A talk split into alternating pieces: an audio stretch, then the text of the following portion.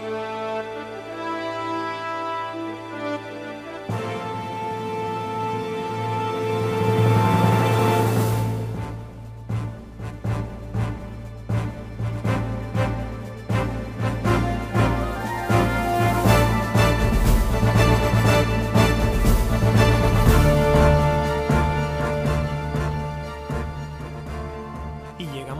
Que ya, estos son palabras mayores, aunque también tengo que decir que hago trampa y he grabado el segundo y el tercero un par de días seguidos porque sé que si lo dejo después me cuesta un montón ponerme y hacer otro. Hoy a donde quiero ir es a... yo creo que tenía 11 años más o menos. Fue un campamento de verano o dos campamentos de verano porque me quedé, me quedé a dos de ellos, eran de 10 días cada uno y nosotros estuvimos allí 20 días y en principio yo no debería haber ido porque era un campamento para hijos de militares pero mi, tío era militar y nos enchufó, vamos, o sea, lo tengo clarísimo. Yo era niño y a mí no se me puede culpar, pero mi tío es totalmente culpable de enchufar a la familia. Me enchufó a mí, enchufó a mis primos y su hija, que si era hija de militar, estaba trabajando en el campamento de, de monitora, aunque yo creo que más bien fue allí para putear y buscar macho, porque de monitorear a monitorear se nos daba un puto palo al agua y a nosotros ni, ni nos miró en, en los 20 días, salvo el día que venían los padres a visitar, que entonces sí venía allí y hacía el paripé como que, que ella estaba siempre controlándonos y tal, pero vamos, mentira de la gorda. El campamento era en el centro de la isla,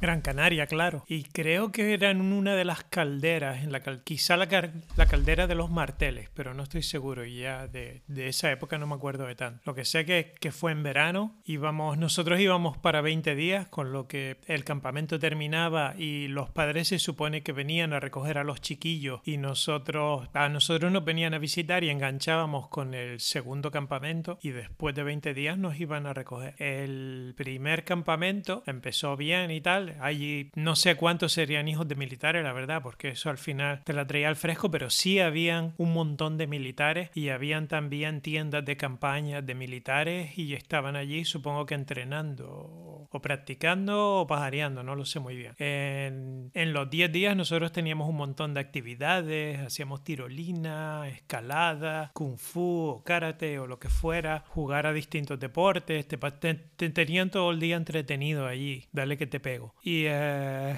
esa fue una de las primeras veces o la primera vez en mi vida que yo recuerde que, que conscientemente estaba en un entorno salvaje y hostil. Y allí cuando tenía ganas de ir al baño ibas a uno de los laterales de la caldera y allí habían puesto como una, unas pantallas para que no se viera nada. Habían hecho unos agujeros enormes y había una palita allí y tú meabas o te echabas el giñote y le echabas una pala de tierra encima. Y allí iba todo el mundo así, aquello era súper cutre. Y era tan cutre que yo cuando llegué el primer día y fui a mear, ya mi cuerpo como que asumió, aquí no se caga. O sea, ya lo tenía yo clarísimo, que giñar, giñar, lo que se dice giñar, yo allí no lo podía hacer porque el ambiente era pero que muy, muy hostil para mí. Entonces fueron pasando los días y yo asumiendo toda esa mierda dentro de mí. O sea, era cada día que pasaba y mira que nos movían, yo, yo rezaba para sudarlo todo. Cada vez, cada día que pasaba, aquello iba, o sea, iba en aumento. Y cada vez yo iba perdiendo más y más movilidad porque es que estaba,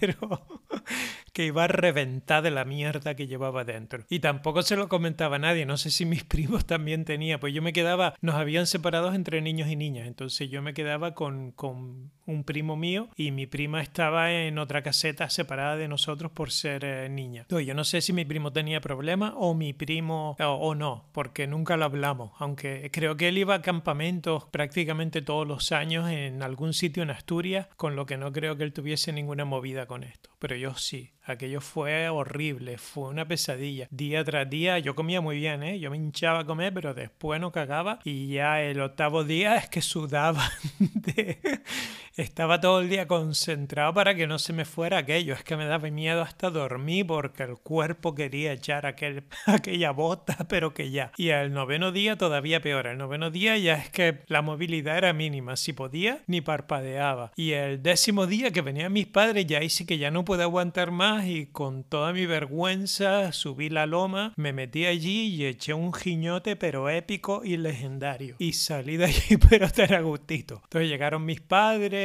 y mis tíos y nada, con la familia todo bien. Teníamos que hacer paripé y decir que no nos queríamos volver, que si a mí mi madre me dice métete en el coche, yo no recojo ni la mochila, yo salgo de allí por pata y no miro nunca más atrás. Pero no pudo ser y entonces pues empezamos un segundo campamento con otro montón de chiquillos nuevos. Nosotros éramos los únicos que repetíamos, el resto eran todos chiquillos nuevos. Los monitores sí nos conocían todos ya y eran todos los mismos y los soldados también, porque al final teníamos bastante trato también con los soldados, aunque ellos estaban como separados de nosotros, pero a la hora de comer los veíamos y cuando estábamos por allí no tenían nada, pues terminabas tratando con ellos. Y cuando hacían actividades muchos de los monitores eran soldados y también los que ayudaban, los, como los asistentes de los monitores eran todos soldados. Y era gente muy chula y tal. Y de hecho, saltando un poquito del tema, en la primera semana los soldados aparentemente ellos tenían hambre, ellos decían que no les daban suficiente comida. Y entonces unos cuantos nos consiguieron latas, habían unas latas enormes de salami, pero eran como larguísimas, era un cilindro largo, largo y fino. Nos pasaron latas de estas de salami, de mortadera o de salami enorme a mi primo y a mí y nos dieron algunos tomates y nosotros las enterramos en el monte por allí y eh, caían unos lagartos enormes en esas latas que después nosotros los sacábamos de ahí, se los dábamos, se los vendíamos a los soldados y los soldados se los cocinaban y se los comían. Que la hambruna de ellos daba para eso. Y de hecho yo creo que un día probé, lagarto, que era como, como pollo. O sea, era una carne que sabía muy como pollo, mucho a pollo, pero recuerdo que era increíble porque nosotros teníamos un tejemaneje con lo de las, las, las trampas de lagartos y siempre pillábamos dos o tres, se los llamábamos y además eran grandes, grandes, ¿eh? No era lagartito de esto, una lagartija y estamos hablando de un bicho que de cabeza a cola tenía 50 centímetros o más y gordo, ¿eh? Los, los lagartos en Canarias son gordos. Pues allí la gente comió mucho lagarto gracias a nosotros que proveíamos al ejército de eso. Y recuerdo que un día también, que fue un shock para todos nosotros, un día no sé por qué, pero llegamos tarde, teníamos como horas para todo y teníamos también una hora para la ducha. A una hora determinada entraban todos los chiquillos en la ducha, que eran colectivas, íbamos todos con bañador, abrían el agua y te duchabas, no controlabas nada, era todo, era una caseta, una tienda de campaña enorme ducha, abrían el agua y tú te empezabas a duchar allí, te cambiaban el agua de fría a caliente, los hijos de puta para joder, te podían meter un chorro ahí, un rato de agua fría que sufrías que no veas, después te la volvían a meter caliente. Y no sé qué pasó, que hubo un día que los de mi caseta nada más llegamos tarde, entonces nos metieron a ducharnos con los soldados y fue un shock, ¿eh? porque llegamos allí dentro y está todo el mundo en pelota y nosotros cinco chiquillos de 11 años en un ladito y todos aquellos, todos aquellos tíos allí gritando, eran como 60 o 70, todo el mundo gritando y gritándonos a nosotros y les ponía mucha más agua fría que a nosotros, que a nosotros nos ponían solo al final un poquito, pero allí hubo muchísima agua fría, que lo pasamos fatal y a partir de ahí ya nos nosotros procuramos no llegar tarde nunca más a la ducha y si no, pues no ducharnos. Y, eh, y en esa segunda semana yo de nuevo como que después de haberme aligerado totalmente el décimo día, como que mi cuerpo decidió de aquí nos cerramos de nuevo en banda y aquí no se caga. Y entonces otros 10 días sin cagar. Y de nuevo sufriendo ya el séptimo, octavo, noveno día, aquello era un sufrimiento máximo, máximo. Entre medias, como vendíamos los, los lagartos, aunque nuestros padres nos habían dejado algo de dinero, pero tampoco te dejaban mucho, con el dinero que sacábamos de los lagartos había como una especie de furgoneta que vendía golosinas y tal, y uh, allí era donde iba el dinero. O sea, todo el dinero que sacábamos vendiendo lagartos iba a golosinas, que era un poquito de, de, un poquito de azúcar en nuestra vida. Aunque la comida yo no la recuerdo mal, ¿eh? la comida que nos daban allí, en lo que a mí respecta, era muy buena y eh, nunca tuve ningún problema con la comida. Recuerdo que mi primo se quejaba, pero era más, más pijillo y la comida que ella como que no le terminaba de convencer, pero yo nunca tuve problema y disfruté la comida como un bellaco. Ya en, el décimo día vinieron de nuevo a buscar nuestros padres y esta vez sí nos íbamos con los padres. Entonces yo ese día sí que no cagué. Yo llegué al décimo día ya sudando con la gota gorda en la frente que no se me iba y debajo del labio otra gota de sudor y, y me recogieron mis padres y tal. Ganamos unos cuantos premios allí porque habían competiciones de todo tipo y en, en el primer eso sí que fue también un poquito chanchullo porque en el primer y en el segundo campamento en ambos ganamos el premio mi primo y yo al mejor disfraz Había una competición de disfraces y ganamos el premio en ambas. Pero es que en las dos hicimos el mismo disfraz. O sea, guardamos el disfraz de un campamento para el otro y lo mejoramos la segunda vez y nos volvieron a dar el primer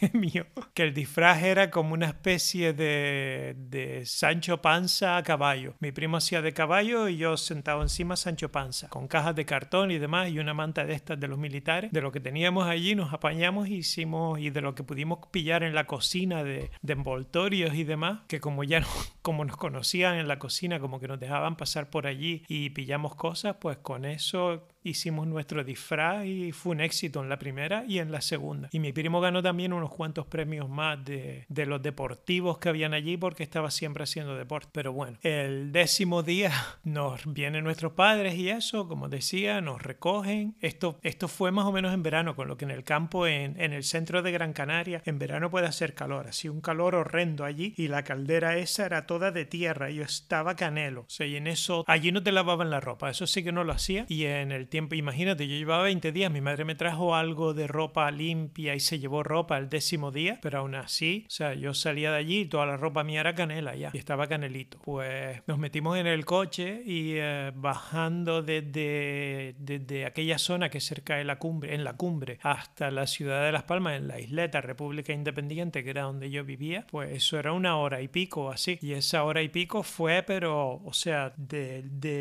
del tiempo más horrendo en mi vida porque de estar ahí arriba, la descompresión, como en los aviones, cuando vas bajando que tienes una botella con agua y la botella se comprime toda, pues yo creo que a mí se me expandía la mierda. Y era, yo pensaba que se me salía en el coche. O sea, yo íbamos bajando y bajando y bajando y yo trincando el culo allí rezando, mi madre ahí intentando que dijera algo y yo intentando no perder la concentración porque si hablaba la cagaba, pero no, pero literalmente la cagaba. Es que me cagaba allí mismo así. Si decía algo si me hacían reír, así que yo procurando haciendo como que estaba muy cansado, como que me dormía, como que me estaba mareando y ahí en el coche trincando, trincando, trincando para, para, para no giñarme encima porque aquello era una pesadilla. Y conforme pasaba el tiempo y nos acercábamos a nuestra casa, era peor, iba peor. Eso es, eso es una cosa que nunca ha cambiado, que hasta ahora todavía me ha pasado, que a lo mejor estoy en la estación de tren y tengo ganas de, de mear y, y por pereza, o estoy en el tren y por pereza no busco el vagón donde está al baño y meo y después me subo en la bicicleta, voy hacia mi casa y según avanzo, o sea, las la ganas de mear se incrementan pero exponencialmente. Y para cuando llego al jardín de mi casa es que ya estoy meándome, es que ya no puedo dar un paso, aparco la bicicleta ahí y hay veces que he pensado, digo, me meo aquí, meo en el jardín, meo la hierba, ¿qué voy a hacer? Es que no llego y entro en la casa pero ciego, no cierro ni la puerta, voy corriendo al baño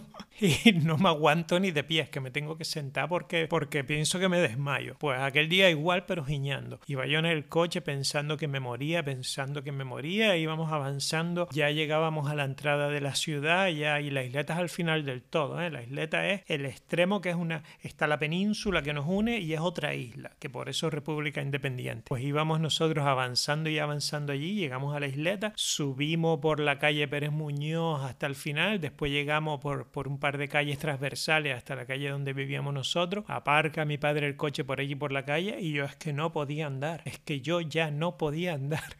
Entonces iba dando como si tuviera una, un, un esguince o algo, como si tuviera una pierna rota, yo fui dando pasito a pasito y sudando, porque sudaba pero en frío. Fui dando pasito a pasito mientras llegaba a la puerta de la casa y nosotros vivíamos en la segunda planta, que nosotros lo llamamos tercero, porque para nosotros era primero, segundo y tercero, pero ahora al parecer es planta baja, primera y segunda, por lo menos donde yo vivo. Y, eh, y nada, íbamos, yo iba ya, yo pensando, digo, es que no llego arriba, pero ni de coña. Yo no puedo subir esas escaleras que es que no llego, no llego. Eso es, eso es demasiado para mí. Entonces lo que pensé es, en la planta abajo, en la planta baja vive mi abuela, pues me meto en casa a la abuela y le echo el guiñote allí. Va a ver tú. Entonces llegamos al zaguán, entras en la casa y había un, un zaguán y después subía las escaleras y estaba la casa de mi abuela que solía estar la puerta siempre abierta. Pues mi abuela ahí a saludarme y yo la parte. O sea, mi abuela que venía todo, con toda la emoción a darme un beso y yo la, la eché a un lado y me voy para al baño como puedo. O sea, yo iba ya ciego. Entro en el baño de la casa, cierro la puerta y allí solté lo que no estaba escrito. O sea, fue el giñote, el primer giñote de verdad de la historia, el segundo, porque 10 días antes fue uno, también uno bueno, pero este yo creo que fue mayor y de hecho le tupí el retrete. Fue el primero que yo soy consciente que tupí un retrete. O sea, cuando yo acabé allí, bajé la cisterna, casi se sale el agua del retrete porque no podía bajar de toda la mierda que eché allí. Entonces, claro, la pesadilla continuó, pues después tuve que salir de allí, buscar a mi abuela